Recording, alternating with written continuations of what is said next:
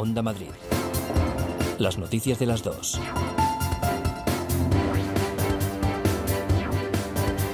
¿Qué tal? Muy buenas tardes. La mascarilla obligatoria en Madrid, incluso en terrazas. Restricciones al ocio nocturno. Se limitan las reuniones a grupos de 10 personas. Incremento del número de rastreadores para la detección precoz del coronavirus. Son solo algunas de las medidas que ha presentado la presidenta regional Isabel Díaz Ayuso para evitar rebrotes de coronavirus en la región. Madrid no se para, es el plan diseñado por el Ejecutivo Autonómico que incluye una cartilla COVID-19 para registrar a los que ya han enfermado, similar a una cartilla vacunal.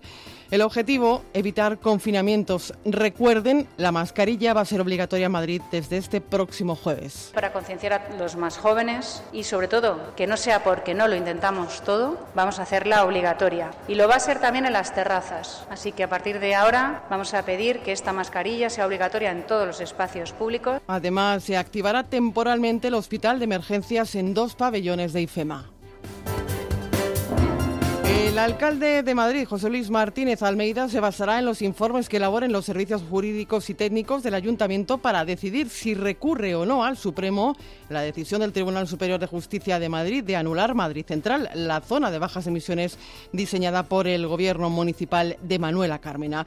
La decisión aún no está tomada, a lo que añade la portavoz de Más Madrid, Rita Maestre, habría que ampliar las zonas de bajas emisiones. Para que nadie dude de que el alcalde no es el portavoz del Grupo Municipal Popular, sino el alcalde de todos los madrileños en este asunto y a pesar de que el TSJ nos ha dado la razón, como alcalde, lo digo a todos los madrileños, se va a decidir en función de informes técnicos y jurídicos el recurso y la viabilidad del recurso y además se van a publicar de forma inmediata. El deber principal de Almeida y Villacís es gobernar y poner encima de la mesa cuáles son sus soluciones contra la contaminación. Y para hacer eso debe garantizar que se siga aplicando Madrid Central y lo que tendríamos que estar haciendo es hablar de cómo ampliar las zonas de bajas emisiones en la ciudad de Madrid, no retirarlas.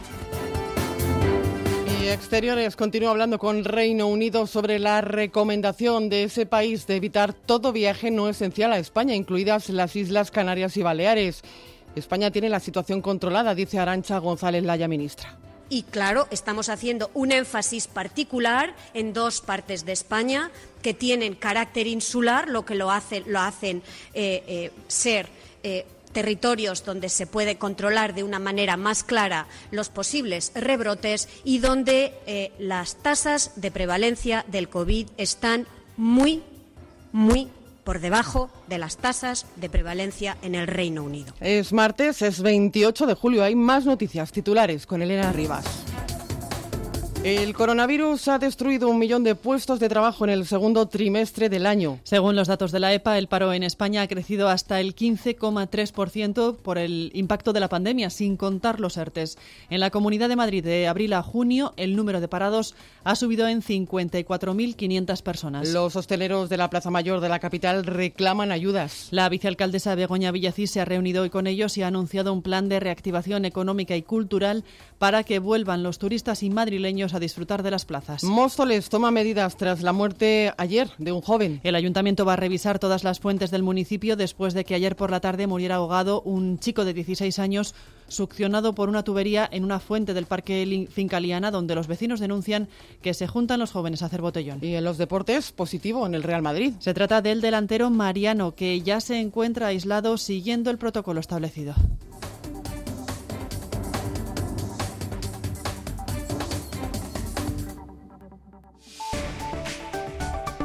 Madrid. Área de servicio público. Vamos a pulsar la situación circulatoria por nuestras carreteras. Conectamos con la Dirección General de Tráfico. Alfonso Martínez, buenas tardes. Buenas tardes. A esta hora en la red vial de la comunidad les vamos a pedir especial precaución de salida de Madrid por lados. Hay densidad circulatoria en Torrejón de Ardot. También complicaciones en la A5 en Arroyo Molinos y Móstoles y en la 6 en el Plantío. En la M50 tráfico lento en Majada Honda dirección a la autovía de Extremadura. En el resto de la red vial madrileña, afortunadamente, en este martes 28 de julio se circula sin problemas. Y recuerden que la línea C3 de cercanías continúa interrumpida por el descarrilamiento esta mañana de un tren de mercancías. Renfe no prevé que quede solucionado hasta mañana. Se recomienda que utilicen medios alternativos de transporte todos los pasajeros con origen y destino a Aranjuez, Cien Pozuelos, Valdemoro, Pinto y Getafe Industrial, aunque hay lanzaderas entre Aranjuez y Valdemoro. el tiempo. Pues vamos ya con el pronóstico del tiempo para las eh, próximas horas. Ainhoa González, buenas tardes. Buenas tardes. Hoy tenemos una pequeña tregua de las temperaturas. Ligera bajada. Aún así seguiremos pasando calor y tenemos aviso activado nivel amarillo en todo el territorio. Porque las máximas, a pesar de que ayer alcanzábamos los 40 grados e incluso los superábamos ligeramente, bueno, pues hoy van a seguir siendo calurosas aunque desciendan. Hoy esperamos valores como mucho de 37-38 grados, sobre todo más elevados pues en la capital, hacia el este en el corredor de Lenares, en el extremo sur, en la comarca de Las Vegas y en la sierra esos registros se quedarán por debajo de los 35 grados.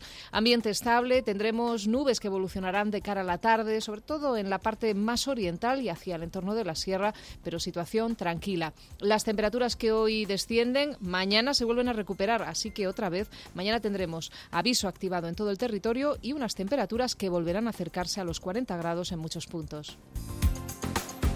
Son las 2 eh, de la tarde, y 6 minutos. Escuchan las noticias de las 2 en Onda Madrid con Paloma Nolasco en la producción y con Nacho Cerezo en el control de sonido. Soy de Cercedilla y aquí sabemos de naturaleza. Por eso este verano te invito a pedalear por el Valle del Lozoya, a conocer el Parque Nacional Sierra de Guadarrama y el Alledo de Montejo, a recorrer la senda del Genaro en el Atazar, a navegar en el Pantano de San Juan hacer del surf en el río Alberche en Aldea del Fresno y a pasear por nuestras dehesas de Cercedilla, claro. Estas vacaciones, la naturaleza de Madrid nos está esperando. Vamos a disfrutarla, porque juntos somos un mejor Madrid. Comunidad de Madrid.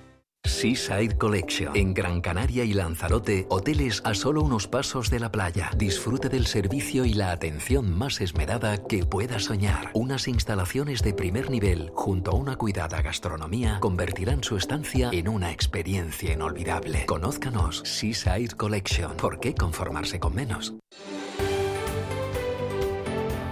Onda Madrid cede gratuitamente este espacio publicitario una iniciativa de Radio Televisión Madrid y en colaboración con la Consejería de Economía de la Comunidad de Madrid.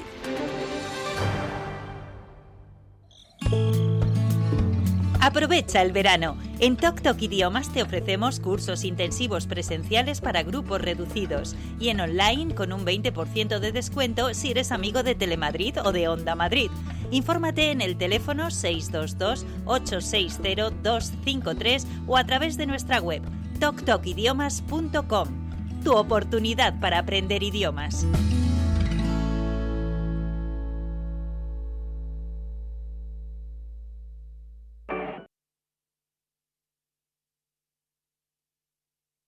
Son las 2 eh, eh, de la tarde y 8 minutos. Eh, comenzamos el relato informativo con esos datos que avanzaba la presidenta regional Isabel Díaz Ayuso y que recordábamos en el inicio de este informativo, en la portada, la mascarilla obligatoria en Madrid, incluso en terrazas. Restricciones al ocio nocturno. Se limitan las reuniones a grupos de 10 personas, incremento del número de rastreadores para la detección precoz del coronavirus son solo algunas de las medidas que ha presentado la presidenta regional eh, para evitar rebrotes de COVID-19 en la región. Madrid no se para, es el plan diseñado por el Ejecutivo Autonómico y recapitulamos ya con José Frutos las medidas que van a entrar en vigor en la Comunidad de Madrid. Sí, los madrileños tendremos que llevar obligatoriamente mascarilla a partir del próximo jueves, independientemente de si mantenemos o no la distancia de seguridad. Isabel Díaz Ayuso. Para concienciar a los más jóvenes y sobre todo que no sea porque no lo intentamos todo, vamos a hacerla obligatoria. Y lo va a ser también en las terrazas. Así que a partir de ahora vamos a pedir que esta mascarilla sea obligatoria en todos los espacios públicos. No es la única medida de endurecimiento ante el COVID. Se reduce a 10 el número de personas que pueden formar un grupo en espacios interiores y también al aire libre, como las terrazas. Vamos a restringir la ocupación en las terrazas a grupos de no más de 10 personas también se van a limitar las reuniones privadas a un máximo de 10 en espacios de interior y al aire libre y recomendamos que no haya reuniones de más de 10 personas en el ámbito privado, en las viviendas.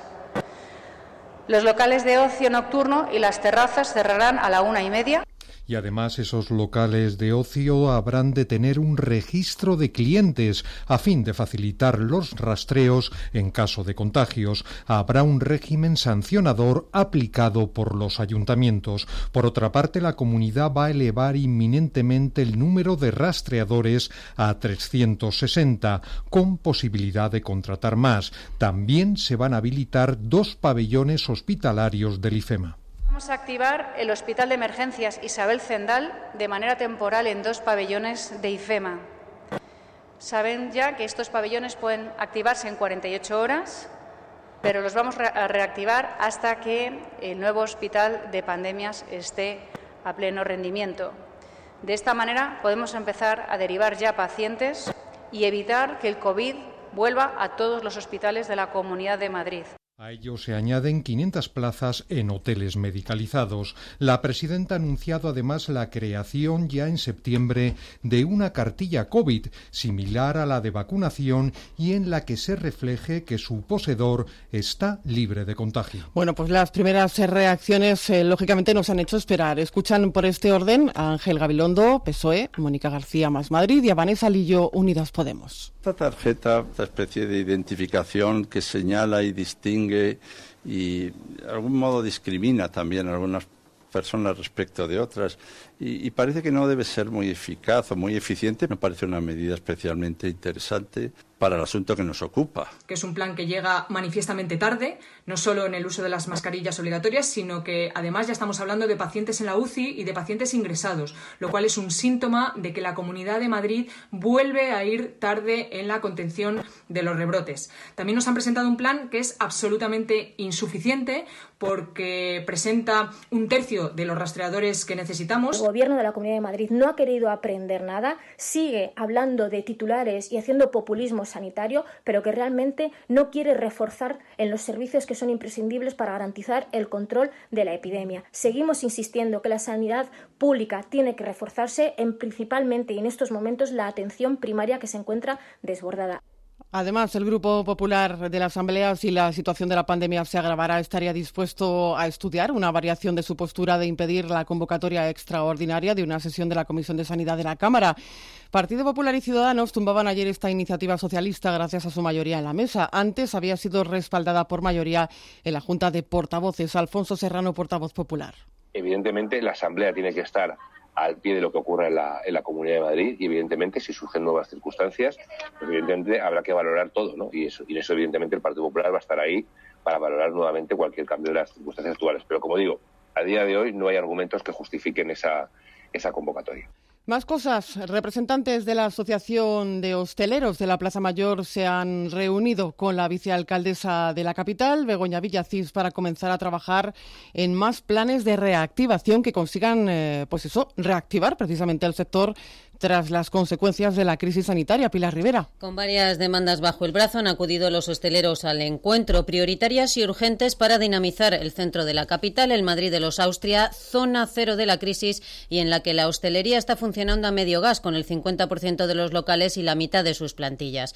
Razones que hacen urgente la aprobación y aplicación de más medidas económicas, pero también de dinamización cultural, como reclama el presidente del gremio de restauradores de la Plaza Mayor, José Antonio Creo que el centro necesita un empuje desde el punto de vista cultural para que el comercio de proximidad, para que la hostelería se vea beneficiada. Y bueno, en esas estamos. Desde luego la, la disposición por parte del ayuntamiento nos la están demostrando que es la, la mejor y nosotros vamos a seguir trabajando, por supuesto, en ello.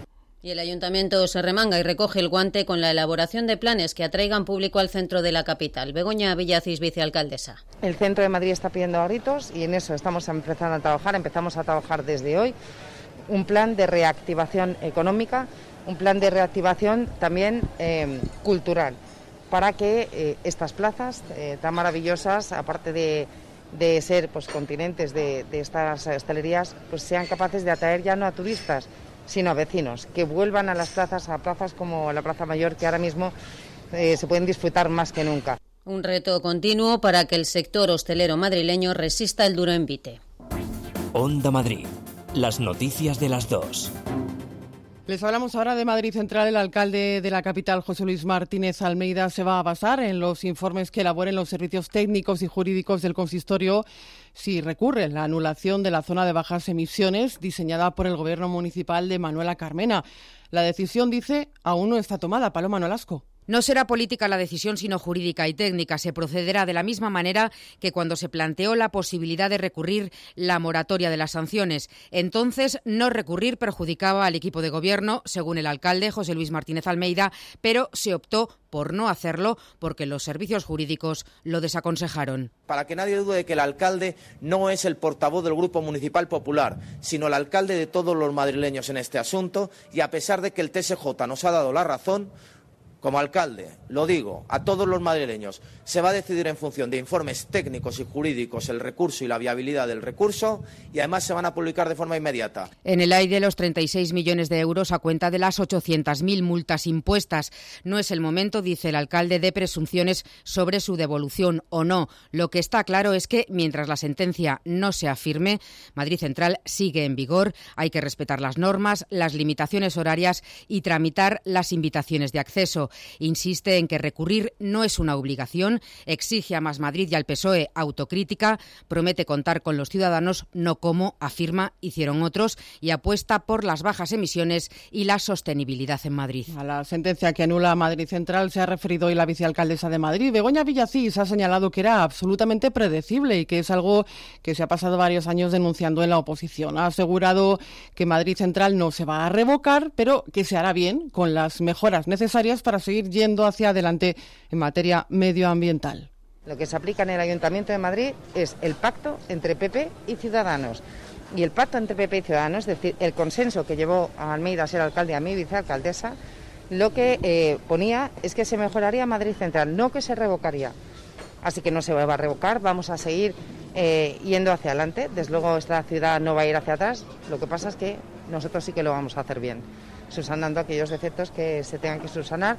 Ya veremos si la sentencia lo permite a través de la subsanación o si bien tiene que ser a través de una ordenanza de movilidad, lo estamos estudiando jurídicamente. La portavoz de Más Madrid, Rita Maestre, ha recordado en el eh, programa 120 Minutos de Telemadrid que Madrid Central contó con dos periodos de información pública y dos años de, de debate. Ha añadido que habría que ampliar las zonas de bajas emisiones en la capital. El deber principal de Almeida y Villecís es gobernar y poner encima de la mesa cuáles son sus soluciones contra la contaminación. Y para hacer eso debe garantizar que se siga aplicando Madrid Central y lo que tendríamos que estar haciendo es hablar de cómo ampliar las zonas de bajas emisiones en la ciudad de Madrid, no retirarlas. Paco Segura, portavoz de Ecologistas en Acción, exige por su parte responsabilidad al Gobierno municipal para mantener Madrid Central. No tiene ningún sentido suspender porque no esté bien desglosada una memoria económica, que ya digo que eso es cuestionable, eh, una medida que está funcionando bien y que permite salvar miles de vidas cada año, porque hay que recordar que en Madrid fallecen 2.000 personas cada año por la mala calidad del aire. Mientras en la calle los conductores se preguntan qué pasará ahora, ya no solo con el medio ambiente, sino también con las multas. Jesús Clemente, buenas tardes. Buenas tardes. Quizá usted haya recibido alguna sanción por acceder o circular por Madrid Central sin poder hacerlo. Pues bien, sepa que la sentencia de hacerse firme le va a permitir reclamar el dinero abonado y, claro, circular por la almendra central hasta ahora restringida. Unos conductores lo celebran. Pues está bien, oye, si nos da libertad para movernos por todo Madrid, pues la verdad es que es importante, ¿no? Parece muy bien, sobre todo para los que estamos trabajando, que por lo menos podamos trabajar a gusto. Aunque hay quien se acuerda del medio ambiente. Está bien porque, a ver, si piensas egoístamente, eh, de manera personal, pues te facilita mucho el llegar al centro con el coche. Pero mirando a grandes rasgos y cómo está actualmente el medio ambiente, creo que, que es un fallo. Hablamos de un total de 800.000 denuncias cuyo importe podría tener que devolver el ayuntamiento. Onda Madrid. Las noticias de las dos.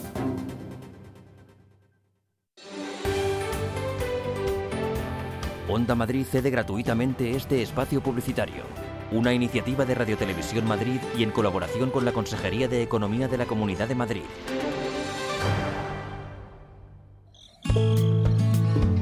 Aprovecha el verano. En Tok Tok Idiomas te ofrecemos cursos intensivos presenciales para grupos reducidos y en online con un 20% de descuento si eres amigo de Telemadrid o de Onda Madrid.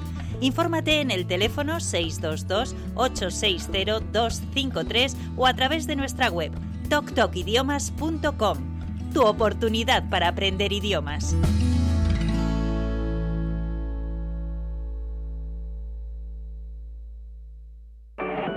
Club de Viajes CEA, tu agencia de confianza, con atención personalizada. Aprovecha los descuentos y servicios exclusivos. Contacta con nosotros 91 557 6808. Entra en nuestra web clubceaviajes.com. Viajes CEA, te esperamos en Almagro 31. Onda Madrid. Las noticias de las dos. Son las 2 eh, y 20 de la tarde. Seguimos contándoles eh, noticias en la sintonía de Onda Madrid. El impacto de la crisis sanitaria y del estado de alarma se refleja en las eh, cifras de la EPA, de la encuesta de población activa que hemos conocido hoy en la Comunidad de Madrid. 54.500 parados más que en el trimestre anterior. A nivel nacional, un millón de empleos se han destruido en el segundo trimestre del año. Flor Carazo. El paro subió en 54.500 personas en Madrid, dejando la cifra de desempleados en 427.500. Fue la comunidad en la que más creció tras, tras Cataluña. La tasa de ocupados descendió en 184.000. Manuel Jiménez, consejero de Economía y demuestra, con los datos de la EPA de hoy, que sigue siendo la comunidad autónoma con mayor tasa de actividad y con mayor tasa de ocupación y con una tasa de paro tres puntos por debajo de la media nacional. El Gobierno de la Comunidad de Madrid está centrado en paliar los efectos de la crisis, facilitando la contratación de personas que han perdido su trabajo durante el estado de alarma o aquellas que se encuentran afectados por ERTE. A nivel nacional, el desempleo aumentó en 55.000 personas, se elevó hasta el 15,3%. En este dato no se ha tenido en cuenta ni a los trabajadores inactivos ni a los que por el confinamiento no han podido buscar empleo. Además, se destruyeron 1.074.000 puestos de trabajo, el mayor retroceso de la serie histórica, una cifra en la que no están incluidos los trabajadores afectados por los ERTE. La secretaria de Estado de Economía, Ana de la Cueva, ha defendido la medida las medidas de flexibilización de los expedientes de regulación temporal de empleo están mostrándose eficaces y están permitiendo mantener los puestos de trabajo. Y han protegido en unas condiciones excepcionales a 3.400.000 personas, el dato máximo del 30 de abril, a más de 550.000 empresas, la destrucción de empleo se ha concentrado en los trabajadores temporales y en el sector servicios. Ha afectado más a las mujeres y la tasa de paro juvenil se ha disparado hasta casi el 40%. El número de hogares con todos sus miembros en paro supera el millón. La oposición lamenta los datos de la EPA y urge a actuar al Gobierno. Ciudadanos reclama buscar consensos de Estado ante la destrucción de empleo. Vox critica la gestión del Ejecutivo y el Partido Popular pide un plan de choque como el que presentó ayer Pablo Casado. Elvira Rodríguez, vicesecretaria de, eh, sectorial de los populares. Los datos son terribles y el Gobierno no puede pasar ni un minuto más de brazos cruzados sin actuar.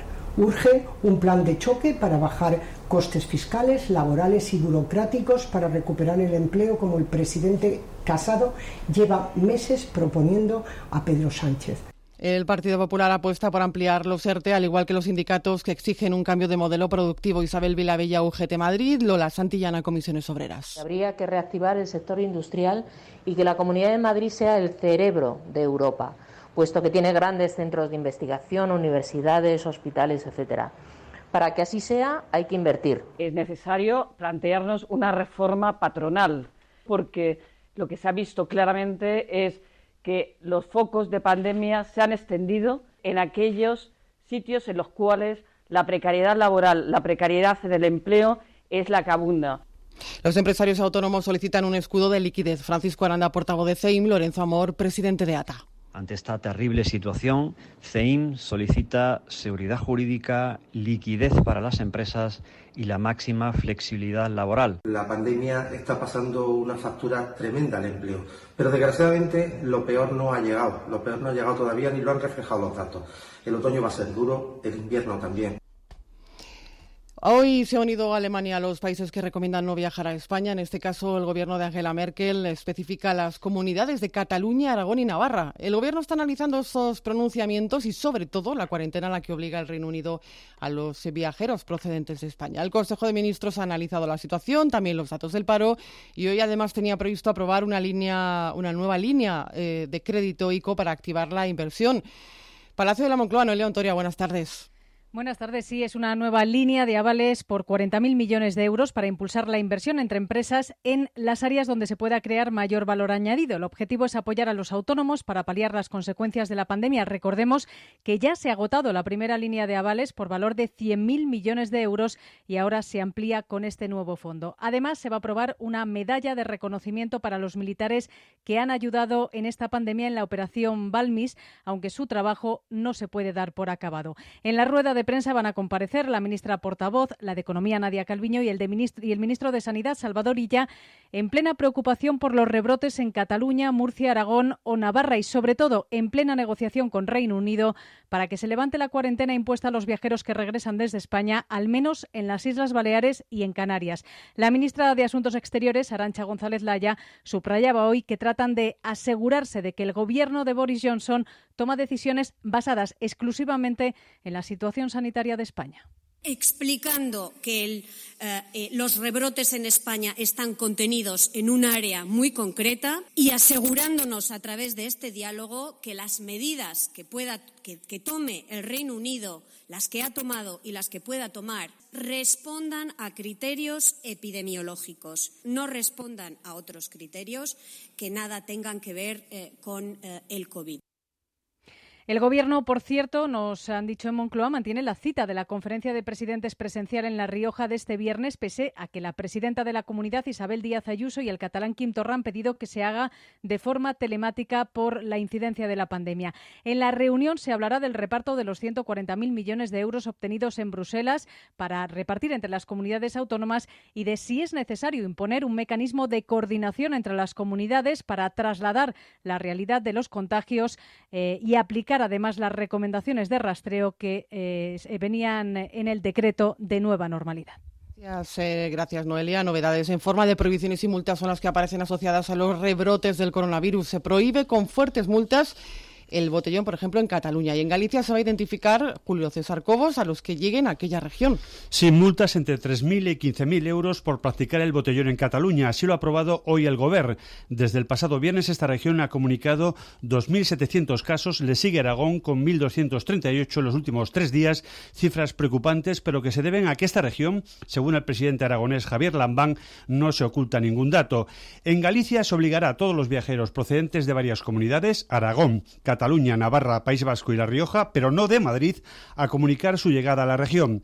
Todo esto se produce después de un brote de coronavirus en Vigo, donde se han contagiado seis personas que estuvieron en Asturias y otro caso ha sido en la localidad de Boiro, con cuatro casos de una, misma familia de Madrid que pasaban las vacaciones en este municipio. El presidente de la Junta, Núñez Feijó, señala que se trata de tener controlados posibles contagios. Solamente saber dónde están cuál es su domicilio durante el tiempo que estén en Galicia, al objeto de tener eh, localizados a personas que teóricamente provienen de territorios con mayor riesgo epidemiológico y por lo tanto poder actuar de una forma más rápida.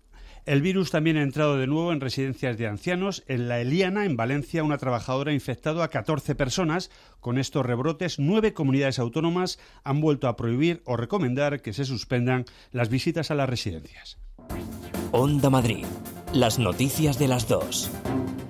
Les contamos también que el Ayuntamiento de Móstoles va a revisar eh, todas las fuentes del municipio después de que ayer por la tarde muriera, ya saben, ahogado un chico de 16 años succionado por una tubería de una fuente en el Parque Fincaliana, María Martínez de Mora. Las fuentes de Móstoles están sin funcionar desde ayer. La alcaldesa Noelia Pose, tras el fallecimiento del joven de 16 años, al ser succionado por una tubería de la fuente de Parque Fincaliana, mandó detener la actividad de todas las construcciones de la localidad y revisarlas una por una. A pesar de no encontrar ninguna irregularidad, el consistorio ha mandado una segunda revisión para garantizar la máxima seguridad de los vecinos, que esta mañana todavía no se podían creer lo ocurrido. Algunos han señalado que existe falta de vigilancia en la zona y que son muchos los jóvenes que se bañan en esta fuente incluso denuncian la organización de botellones en los alrededores. Había siempre un control en el cual, bueno, pues lo que está pasando ahora no pasa. Ya es que aquí los críos se bañan, eh, hay pintadas, eh, hacen botellón. Piden más seguridad al ayuntamiento que ha lamentado lo ocurrido y se ha puesto esta mañana en contacto con la familia del joven fallecido para trasladarle el pésame. La investigación continúa abierta, aunque todo apunta, según fuentes de la Policía Nacional, a que se ha tratado de un accidente. Según han reconocido los amigos del joven fallecido, fueron ellos los que movieron la trampilla de acceso a la zona de máquinas y eso provocó el fatal desenlace. Y la Guardia Civil continúa investigando el trágico suceso ocurrido ayer en el Álamo. Los agentes han averiguado que los muertos atropellados eran una pareja de invitados a una pedida de mano. Los protagonistas, dos clanes gitanos, uno de un asentamiento ilegal de Navalcarnero muy próximo al Álamo y el otro de Vallecas.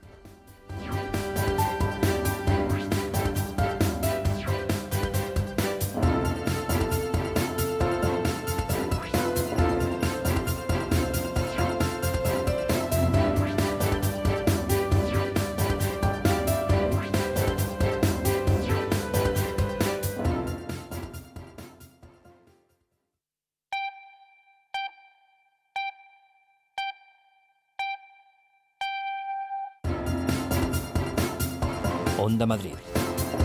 Las noticias de las dos. Son las dos y media de la tarde y vamos a repasar lo fundamental a esta hora con Elena Rivas. Madrid impone el uso obligatorio de la mascarilla desde el jueves. Es una de las medidas del plan para controlar el coronavirus que ha anunciado la presidenta Isabel Díaz Ayuso y que incluye también la creación de una cartilla para registrar a los que ya han enfermado y restricciones a los locales de ocio y a las reuniones privadas. Vamos a restringir la ocupación en las terrazas a grupos de no más de 10 personas. También se van a limitar las reuniones privadas a un máximo de 10 en espacios de interior y al aire libre y recomendamos que no haya reuniones de más de 10 personas en el ámbito privado, en las viviendas. Los locales de ocio nocturno y las terrazas cerrarán a la una y media. Almeida decidirá si recurre la anulación de Madrid Central siguiendo criterios técnicos. El alcalde de la capital ha recordado que mientras la sentencia no sea firme, sigue en vigor la zona de bajas emisiones que diseñó el gobierno de Manuela Carmena, que ayer anuló el Tribunal Superior de Justicia de Madrid por defectos de forma y que él recurrió cuando estaba en la oposición mi obligación y lo que voy a hacer siempre es velar por todos los madrileños, que nadie lo dude.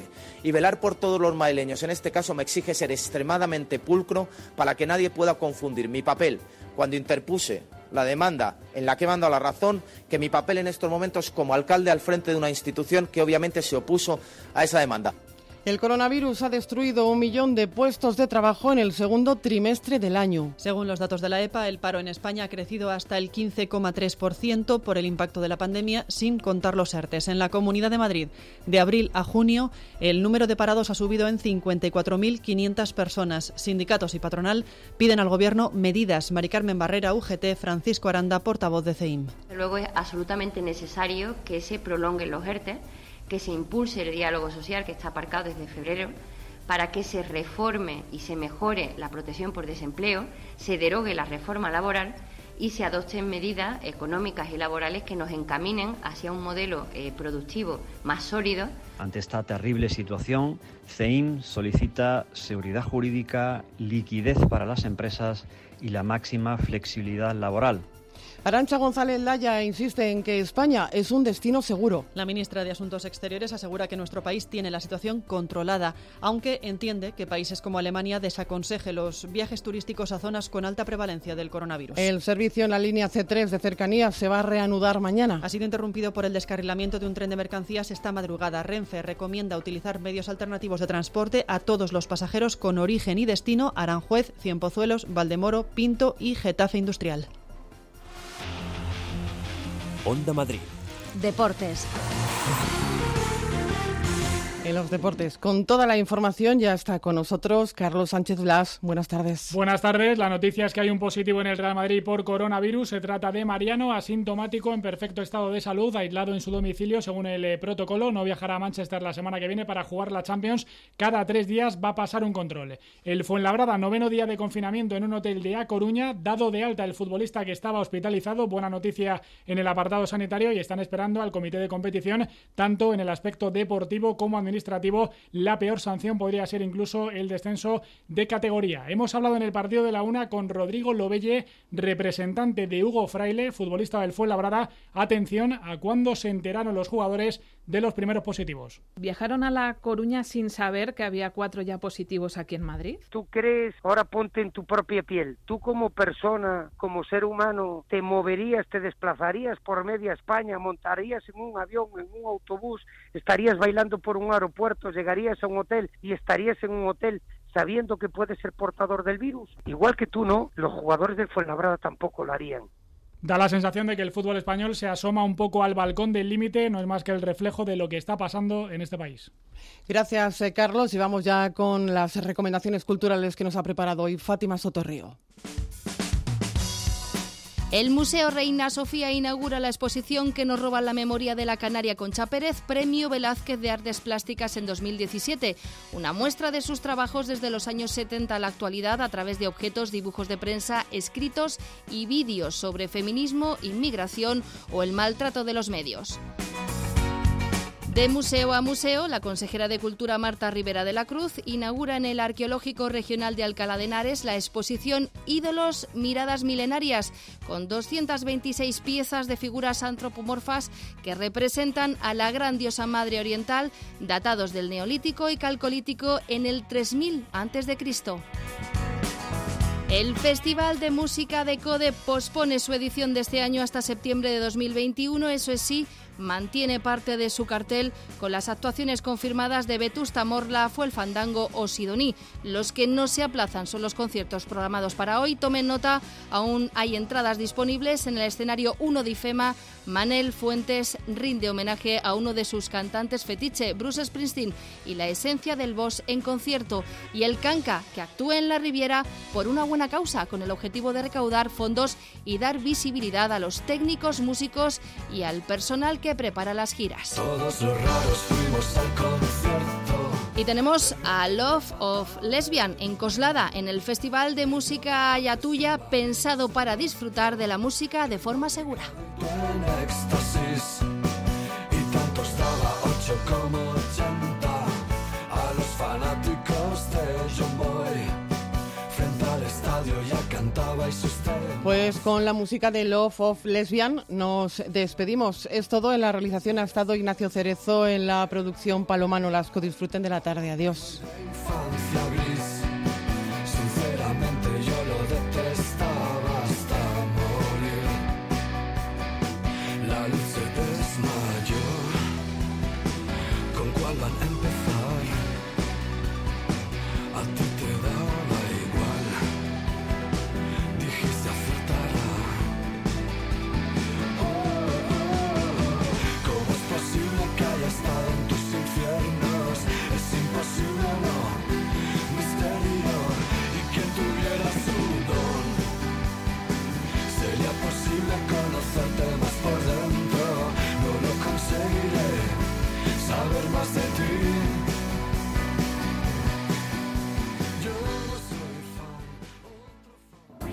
Onda Madrid. Las noticias de las dos. Este verano, quedarse en casita va a ser uno de los destinos favoritos. Mantén fuera los calores con Carpimart. Carpimart fabrica e instala todo tipo de ventanas y cerramientos especialistas en ventanas de madera, fabricantes directos a medida, con el máximo aislamiento térmico y acústico. ¿Calor? ¿Qué va? En Carpimart tomamos medidas. Estamos en la calle Ofelia Nieto 52 y en carpimart.es. Gran Canaria tiene todo lo que necesitas para tu descanso, con rincones que con toda seguridad ni te imaginas. Y solo Bicordial Hotels and Resorts te ofrece la mejor y más variada oferta alojativa para disfrutar de la isla, de su clima, de sus playas, de su laureada gastronomía. Conócenos en bicordial.com. Vacaciones diferentes. Hotel Suite Villa María, un resort con sabor canario. Visita nuestro oasis de tranquilidad 5 estrellas en Costa de G, Tenerife. Ven a descubrir el paraíso en nuestras amplias villas con jardín, jacuzzi y piscina privada. Hotel Suite Villa María. Escucha el silencio. Detén el tiempo. En Madrid Trabaja estamos para ayudarte en estos tiempos difíciles. Lo hacemos si necesitas hacer gestiones con el SEPE. Eh, vivo en Alcalá de Henares, Comunidad de Madrid, y tengo una pregunta, a ver si ustedes me pueden ayudar. En Madrid Trabaja respondemos a los autónomos. la información. Hace siete meses que me he hecho autónomo y mira lo que pasó con la pandemia esta, pues estoy sin trabajo. Y a los trabajadores que tienen problemas con su empresa. He hablado con mi jefe y él me ha dicho que mientras no me hagan el test no puedo ir a trabajar. Entonces yo estoy pidiendo dinero porque no me van a pagar. En Madrid Trabaja te ofrecemos orientación laboral, consejos para opositores, ofertas de empleo, cursos de formación gratuitos. Información de servicio público en Onda Madrid. De lunes a viernes, a partir de las 3 de la tarde, Madrid Trabaja, con Javier Peña.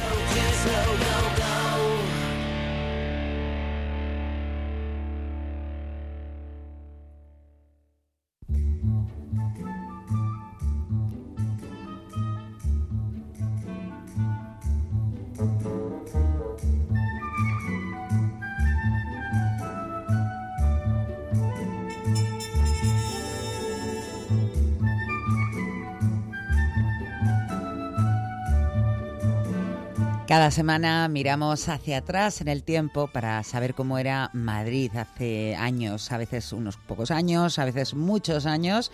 Antonio Castro siempre nos trae esas noticias, cronista de la Villa de Madrid, gran conocedor, experto también en teatro, que muchas veces nos damos cuenta cuando sale a colación, cuando en la conversación sale algo de esto, pero también hay que decirlo. Y la semana pasada te quedaste a medias con el retiro, porque es que es muy largo, es muy grande. Es muy largo y aunque hoy voy a dar otro repaso, pues todavía seguramente nos quedarán algunas cosillas, pero bueno, ya tres, tres programas seguidos era un poco, un poco excesivo. Que yo recuerde, eso nos quedaron en el tintero, por ejemplo, la casa de Fieras, no sé qué más. Sí, sí, la Rosaleda, los jardines de Cecilio Rodríguez. Por cierto, que estamos a, 5 o 6 de marzo y la primavera está a la vuelta de la esquina. Aprovecho, aunque ya el 5 de marzo está prácticamente agotado, para felicitar a los aragoneses que viven en Madrid, a ver si tenemos algún oyente aragonés, porque la cinco, la cinco, Marzada es una de las fiestas históricas de, los aragoneses. Bueno, ¿y por dónde empezamos? Eh, si te parece, vamos a comenzar con la Casa de Fieras, lo más parecido a un zoo que tuvimos en Madrid y que obviamente dejó de tener sentido cuando se abrió el auténtico zoo de la Casa de Campo, que se inauguró en 1972. Así que este zoo está a, cumplir, está a punto de cumplir los 50 años y por eso nos extraño, como decías el otro día, que tengas alguna, alguna fotografía de, tus, de tus padres en, la antigua Casa de Fieras. Esa Casa de Fieras eh, del Retiro tuvo una vida mucho más larga que este medio siglo actual del Zoo de la Casa de Campo, ya que se abrió en 1774 por decisión de Carlos III, aunque esa instalación primera no fue la que conocimos hasta el siglo XX. El rey ordenó que se instalaran animales en la cuesta de Moyano para completar el gran proyecto de las ciencias naturales que, como dijimos en otros programas, incluía el jardín botánico y el edificio que después se convirtió en el Museo del Prado. Aquella primitiva casa se nutría con los animales que se mandaban desde Hispanoamérica. Se narra también la anécdota de que el gobernador de Filipinas, no olvidemos que también fue territorio español, envió un elefante que fue desembarcado en Cádiz. Y el pobre animal llegó a Madrid andando desde Cádiz. Claro, no había un transporte mecánico capaz de soportar su peso. Así que tuvo que atravesar media península ibérica el pobre elefante hasta llegar a, Madrid. ¿Y sobrevivió a la caminata? Pues parece que sí, que sobrevivió. De la cuesta de Moyano, la instalación de los animales se trasladó al lado opuesto, cercano al parque, junto a la entonces recién inaugurada Puerta de Alcalá. La guerra de la independencia fue letal también para los habitantes del zoo. Ya decíamos en el programa anterior que había sido letal para la vegetación y para las construcciones del sitio del Buen Retiro. Eh, la mayoría de los animales pereció durante el transcurso de esta guerra de la independencia. Expulsados los franceses, eh, España comenzó a recuperarse de los estragos, pero el retiro no tendría una nueva casa de fieras hasta el año 1830, esta vez en la zona de la Puerta de Saint de Baranda. Pasó a denominarse oficialmente Gabinete Real de Ciencias Naturales. ¿Qué me dices? Sí. Curiosísimo. Las ciencias naturales fue, sí, una constante en la monarquía borbónica de los siglos XVIII y XIX. La existencia de este zoo fue muy azarosa durante los casi 140 años de existencia. Su gestión cambió de manos varias veces. La primera, tras el derrocamiento de Isabel II, eh, se hizo cargo el Ayuntamiento de Madrid, ya que hasta entonces los gastos los sufragaban por la Casa Real. La Casa de Fieras fue un negocio ruinoso para la municipalidad seguramente porque nadie sabía cómo tratar adecuadamente a los animales, y estos además se reproducían sin control, lo que obligaba a hacer subastas periódicas para reducir la población. A la vez se compraban nuevas especies procedentes generalmente de circos en ruinas. Y por la prensa de la época eh, sabemos que los madrileños, que ya tenían acceso libre al parque, no eran especialmente considerados y respetuosos con los animales. Así que en 1895 el ayuntamiento cedió la gestión de, cedió la, gestión de la Casa de Fieras al empresario Luis Cabañas, que era un tratante de animales para circos. Estuvo en manos de su familia hasta que en 1918 el ayuntamiento decidió recuperar el control del parque de la Casa de Fieras, que ya no perdió. Como había sucedido en el comienzo del siglo XIX, otra guerra, la civil, diezmó la población de la Casa de Fieras hasta provocar casi su desaparición. Fue Cecilio Rodríguez, del que hablaré seguidamente, el que la recuperó a principios de los años 40, ya en el siglo XX, y esto fue posible gracias a la evacuación de animales de los zoos de países que participaban en la Segunda Guerra Mundial.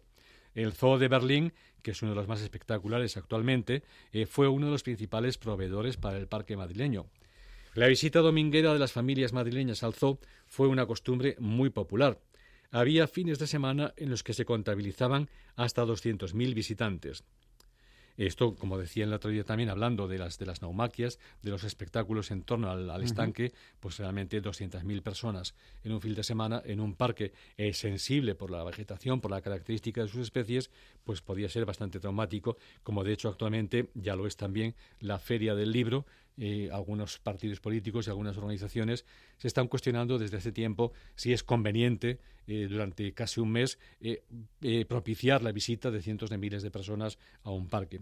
Pero en fin, en, volviendo a la Casa de Fieras y finalizando con ella, en el año 2013 los edificios, en los edificios que quedaban en pie del primitivo zoo se abrió la biblioteca denominada Eugenio Trías. En la adecuación del espacio se conservaron algunas de las rejas de las primitivas jaulas. Por cierto, que hubo una, una elefanta, creo que recordar que se llamaba Pizarro, que tenía la costumbre de bañarse en el estanque hasta que un día la, elefanta eh, optó por salir a la calle y acabó metiéndose metiendo la trompa en una tienda próxima. ¿Ah, sí? Y ahí se, acabaron los baños. Oye, una cosa, has hablado de Cecilio Rodríguez, a mí me suenan los eh, jardines, ¿no? De, Cecilio Rodríguez, has dicho que tuvo que ver en que se repoblaran los animales eh, con, con, bueno, pues con ejemplares de otros zoos, pero ¿quién fue realmente Cecilio Rodríguez? Pues Cecilio Rodríguez fue el alma del retiro durante la primera mitad del siglo XX. Era un, un, niño, su familia procedía de Valladolid pero que ya con solo años, con solo ocho años en Madrid, entró como aprendiz de jardinero del Ayuntamiento de Madrid. O sea, fíjate que con ocho años ya los metían a trabajar. Ahora estaría eso muy mal visto. Explotación infantil. Bueno, pero era el año 1873. Adquirió tal experiencia en el diseño, cuidado y mantenimiento de los paseos que en 1914 fue nombrado jardinero mayor del Retiro y en 1928 jardinero mayor de Madrid. Su enorme trabajo no se limitó al retiro, sino que intervino en todas las zonas verdes de la ciudad. En 1935 quiso jubilarse, pero el ayuntamiento le pidió que siguiera en activo. En 1949 se erigió un busto en los jardines que hoy llevan su nombre y que él había comenzado a trazar en 1940. Hoy, en esos jardines, donde también se levanta un moderno pabellón que suele utilizar el ayuntamiento para algunos de sus actos, campan a sus anchas los pavos reales creo que los únicos animales reconocidos del parque. No sé si hay ardillas, como en otros grandes parques. Yo no recuerdo haber visto ninguna. A mí sí me suena. ¿Sí te ¿eh? suena haber visto? Deben ser muy escasitas, porque, por ejemplo, en Central Park te las encuentras por cualquier esquina, las hay a cientos, pero en el Retiro no recuerdo haber visto ninguna. También posiblemente, como hay tal movimiento de, visitantes todos los días, pues no sea muy susceptible para, para ellas, sí. Eh, Cecilio Rodríguez falleció el 13 de octubre de 1953 tras haber contribuido a la restauración de todas las zonas verdes de Madrid tras la Guerra Civil. El momento de su muerte tenía 88 años. Oye, ¿fue también el creador de la Rosaleda del Retiro? Sí, eh, Rodríguez comenzó a diseñar una zona del parque en 1915 que sería conocida como la Rosaleda. Anteriormente, en este espacio se había instalado la gran estufa, así se conocía a muchos invernaderos y se sigue conociendo a muchos invernaderos eh, que el marqués de Salamanca tenía en su palacio del Paseo de Recoletos. Eh, por eso también estuvo allí la estatua del Marqués de Salamanca, que hoy luce en la plaza que lleva su nombre, una vez más, no se puede dejar un monumento en el sitio de su emplazamiento original. que les pica algo Sí, así, sí, sí, sí. si eso pasa. Eh, y por cierto, más tarde, ya en el siglo XX, se abrió otra estufa, otro invernadero eh, cerca del mata- junto al matadero de Legazpi, en el- lo que se llama hoy el invernadero de Legazpi. Eh, un el- perdón, el invernadero de Arganzuela. Un recuerdo a tu señora madre, que seguramente lo conocerá muy bien. Pues bueno, actualmente en la, en la Rosaleda del Retiro hay unos 4.000 rosales en poco más de una hectárea de terreno que florecen espectacularmente durante los meses de mayo y junio, la mejor época para visitarla. Eh, la Rosaleda es un recinto cercado dentro del parque de un perímetro elíptico que tiene un horario de apertura más restringido que el general. Eh, cuando se habilitó, la, cuando se trazó la Rosaleda, era alcalde Carlos Prats, que solamente estuvo dos años en el Carpo. El otro día hablabais de la confitería Prats, a la que, que era, de la que era propietario Carlos Prats, porque en esa confitería tiene su, su habitación, su habitáculo, el ratoncito Pérez. En la caja de galletas, Bueno, nos contaba el otro día. Basar. Pues el, el propietario, el alcalde entonces propietario de la confitería Prats, es el que eh, propició eh, la creación de la Rosaleda de Retiro. Recordamos que hay otra Rosaleda espectacular, que es la del Parque del Oeste, que fue creada en 1955 por Ramón Ortiz, que entonces era el director de Parques y Jardines de Madrid. Esta es mucho más extensa que la del Retiro y tiene unos 20.000 rosales. Y que me perdonen, pero también más bonita. Es absolutamente Eh, espectacular. Mucho más bonita. Oye, ya que hablamos de jardines dentro del parque, también podríamos referirnos al parterre. Sí, no sé si los madrileños denominan así popularmente a esta zona del Retiro, que está enfrente del Casón, es el acceso desde el Casón del Buen Retiro, y a la que se entra por una monumental puerta conocida como de Felipe IV. Esta puerta se instaló en su actual ubicación en 1922, pero anteriormente estuvo entre los Jerónimos y el Museo del Prado. El parterre es para mí uno de los espacios eh, más hermosos del, retiro. Originalmente eh, se conocía la zona como de las ocho calles porque era una especie de, laberinto que se nació para, para diseñar una especie de jardín francés. Parece que a Felipe V no le gustaba el entorno del casón y decidió embellecerlo con, según sus gustos. Así que comenzó a diseñarse este, este parterre en las primeras décadas del siglo XVIII. Es de forma rectangular y llama la atención la los árboles singulares que pueblan este jardín. Y allí está, es una curiosidad que no sé si conocen los madrileños, uno de los ejemplares más viejos de la flora madrileño, un ahuete, también conocido como ciprés calvo. Eh, no sabía. Sí, este es un gran árbol que está entrando en el parque, en el parterre, desde la puerta que digo del Casón del Buen Retiro, a la izquierda del jardín. Según la leyenda, fue plantado hacia 1633, o sea que está allí desde el nacimiento de este sitio del Buen Retiro. Debido a estas características, está protegido legalmente por el catálogo de especies amenazadas de fauna y flora silvestre en la comunidad de Madrid. El ahuehuete es un árbol muy apreciado en México. Allí hay algunos ejemplares que llegan a tener 2.000 años. O sea, que le queda vida Este con este. 400 Si lo tratamos es bien, claro. muy joven. Eh, también en el, perdón, en el parterre se encuentran los monumentos de Mariano Benavente, un destacado pediatra del siglo XIX, y de su hijo, el premio Nobel Jacinto Benavente. Este hermoso monumento de Victorio Macho se erigió en 1962. El parterre se cierra frente a la casa, frente a la puerta de entrada, con una terraza en rampas que permite el acceso al resto del parque. En la cabecera, formando un mirador de ladrillo, se colocó una hermosa fuente de piedra de colmenar. Oye, y una de las construcciones más populares, también que suena más a los madrileños, es lo que se conoce como la Casa de Vacas. Sí, originalmente era una construcción encargada por Felipe VII, por, por- ¡Uy, Felipe, qué manía! con Fernando. A Fernando VII como Felipe. Fernando VII encargó esta zona para la zona reservada a la realeza dentro del parque. En el edificio efectivamente había vacas originalmente y allí las hijas del rey y sus ami- amiguitas jugaban a ser granjeras con los animales. No se mancharían mucho, supongo. No creo. No las dejarían. De una manera más popular, la Casa de Vacas se levantó en 1874 según el proyecto de Isidro González Velázquez según el proyecto de Isidro González Velázquez. Estaba arrendada a Mateo Cabezas y Romeral y allí los madrileños podían beber leche recién ordeñada. Supongo que la hervirían, no sé yo si entonces se tenía en cuenta entonces, de los peligros de consumir leche recién salida de la teta de la No vaca. creo que allí se pusieran muy, muy Pero bueno, exquisitos. durante casi toda su existencia, este edificio estuvo dedicado a negocios de restauración.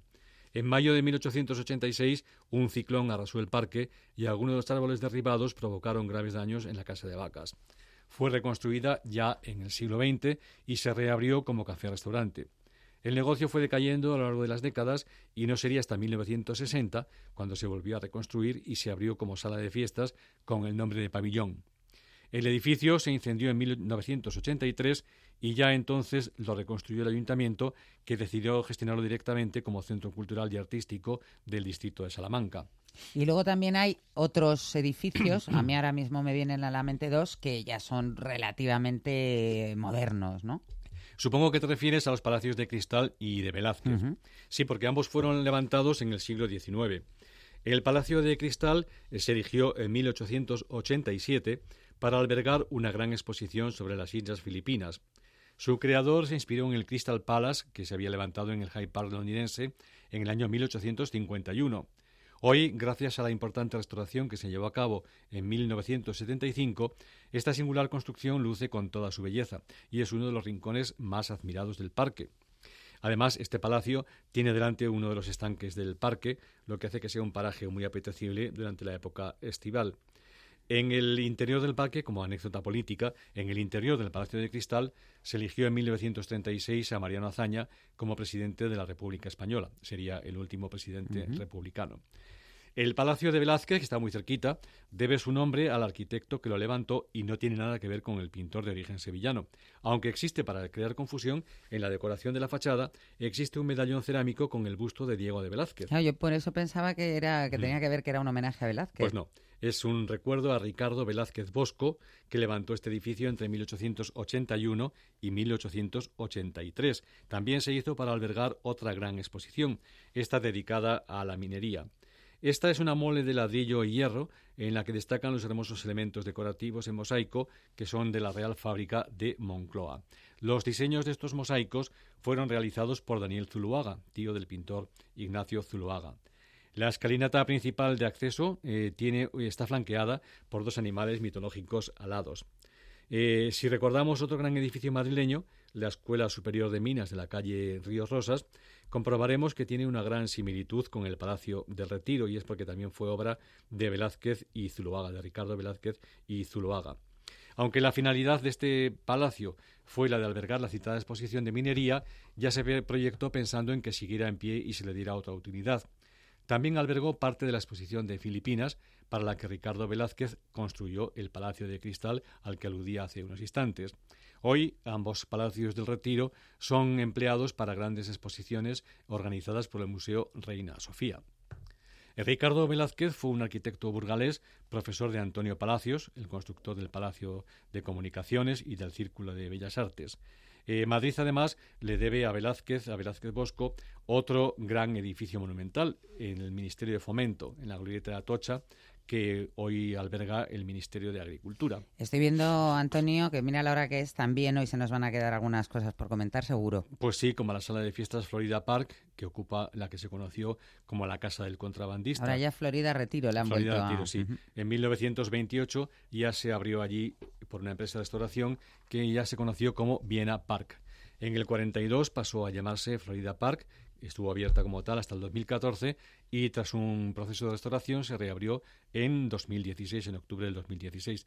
También hay un teatrito de marionetas dentro del parque, cercano al templete del Retiro. El primero de estos teatros de marionetas se inauguró en noviembre de 1947 y ahí sigue. O sea que, mm, bueno, eh, veo que se acaba el tiempo, eh, ya no vamos a dedicar otro, otro, otro programa al retiro. Pero seguro que muchas cosas que vayas algún elemento que de Madrid. relacionado con él nos, nos permitirá volver con este parque en el que ya la primavera empieza a intuirse. Saldrá, saldrá el retiro seguro más veces en, en esta sección que a mí me encanta y que esperamos eh, vuelva la semana que viene. Pues la semana que viene más.